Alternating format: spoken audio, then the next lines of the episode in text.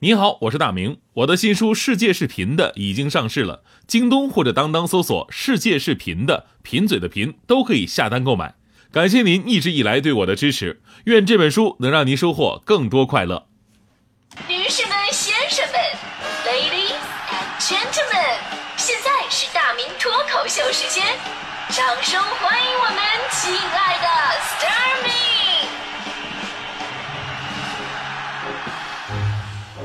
欢迎各位来到今天的大明脱口秀，我是大明。今天呢，咱们说的是别人对你的称呼都是什么哈？其实你会发现呢，很多情况不同的圈子，我们都莫名其妙的会被冠上很多的称谓。比方说，我从小到大啊，被人从这个什么小胖子、他胖子，一直叫到了大胖子，直到近些年有人管我叫死胖子，我终于欣慰的觉得这个名字应该快告别我了吧？这个 死胖子，你还能怎么再发展是吧？其实包括有很多关系的这个人的称呼啊，到现在默默的都发发生着改变。比方说情侣，从小名啊叫到了亲爱的，再从呃亲爱的叫到了老公老婆，然后再叫到什么死鬼啊、杀千刀的，是吧？也证明了关系越来越亲密。不过呢，有的人还有另外的需求，比方说徐翔的媳妇儿，因为呢，你看岁数也不小了，现在啊叫什么老公啊、老婆呀、感觉太平民化了，不能彰显自己的气质和身份，对吧？你看那些有地位、有文化的，互相都称啊先生啊、太太呀、对吧？出门介绍啊，这位是我先生，你什么都不用说啊，一先生，一听就是有身份的人。然后你说，哎呀，这是我老公啊，也就知道他是你老公了，反过来一样啊，哈，这位是我的太太啊，特别的贵气，对不对？你看，这就是咱们中国文化在文字当中赋予他们的一个魅力。所以说那天强嫂呢就跟强哥俩商量，说徐强你过来。呃，强哥说了，哎，老婆什么事儿啊？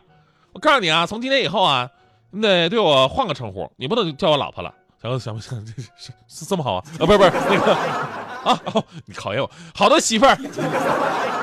我跟你说，也不能叫媳妇儿。强哥懵了，那老婆呢？你你说叫啥呀？强嫂说了，那么没文化呢，这还让我提醒你吗？叫那个太太啊太，这强哥老太，老婆你啥意思啊？啊，我知道了，你让我加上太对不对？哈哈哈，老太婆。强哥祖享年三十三岁，所以这个称呼里边还真的有很多有意思的事儿。可能呢，我们交流过程当中啊，觉得听得懂、用的习惯就行了。但是呢，有的时候确实要根据场合的不同，要调整每个人的称呼。比方说，在生活当中，大迪就叫我死胖子；开会的时候呢，他就叫我大老师了。那么，如果是写在书面上，要不要把对方的称呼改得更加正式一点呢？最近，上海小学语文教材把外婆改成了姥姥这个事儿呢，引发了巨大的争议。六月二十号啊，有微博网友爆料说，上海小学二年级语文课文《打碗碗花》，那原文当中的外婆全都改成了姥姥。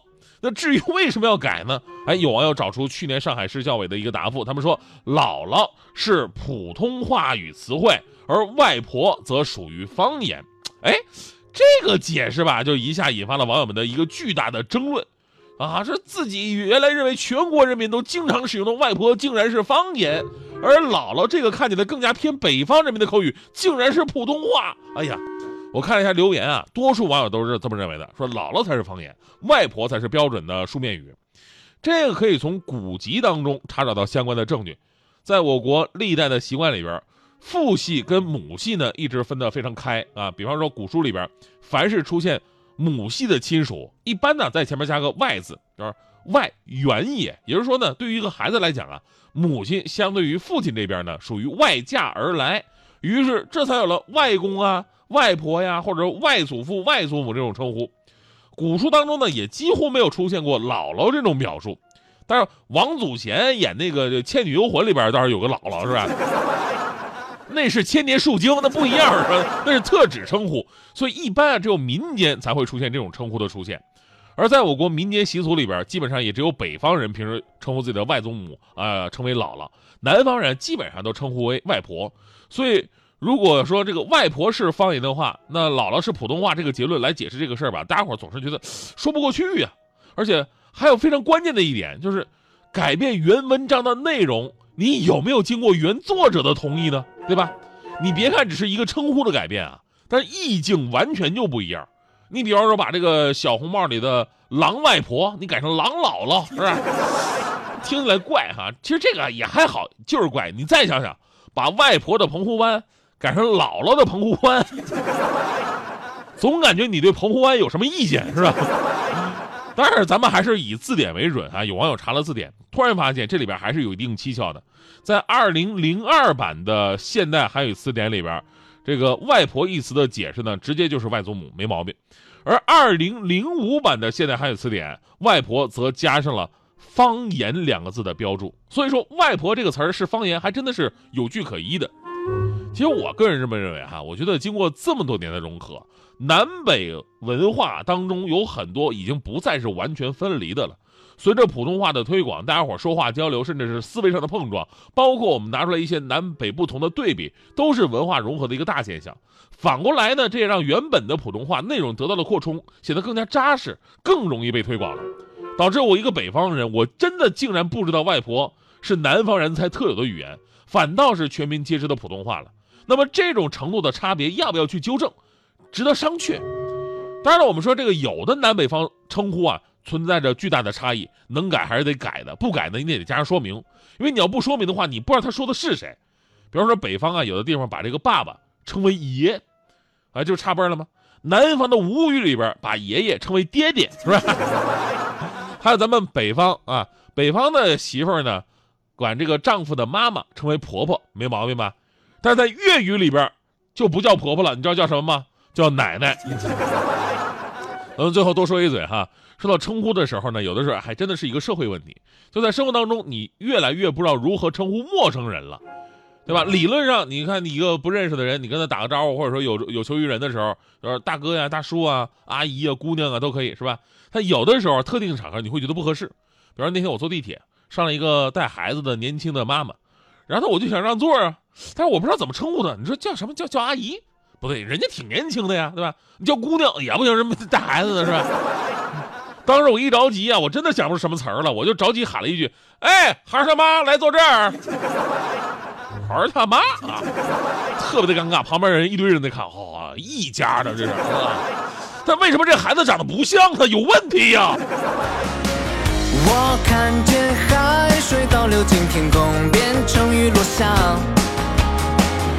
我梦见夏天树荫下发芽，对沙滩说话。Goodbye mom，我的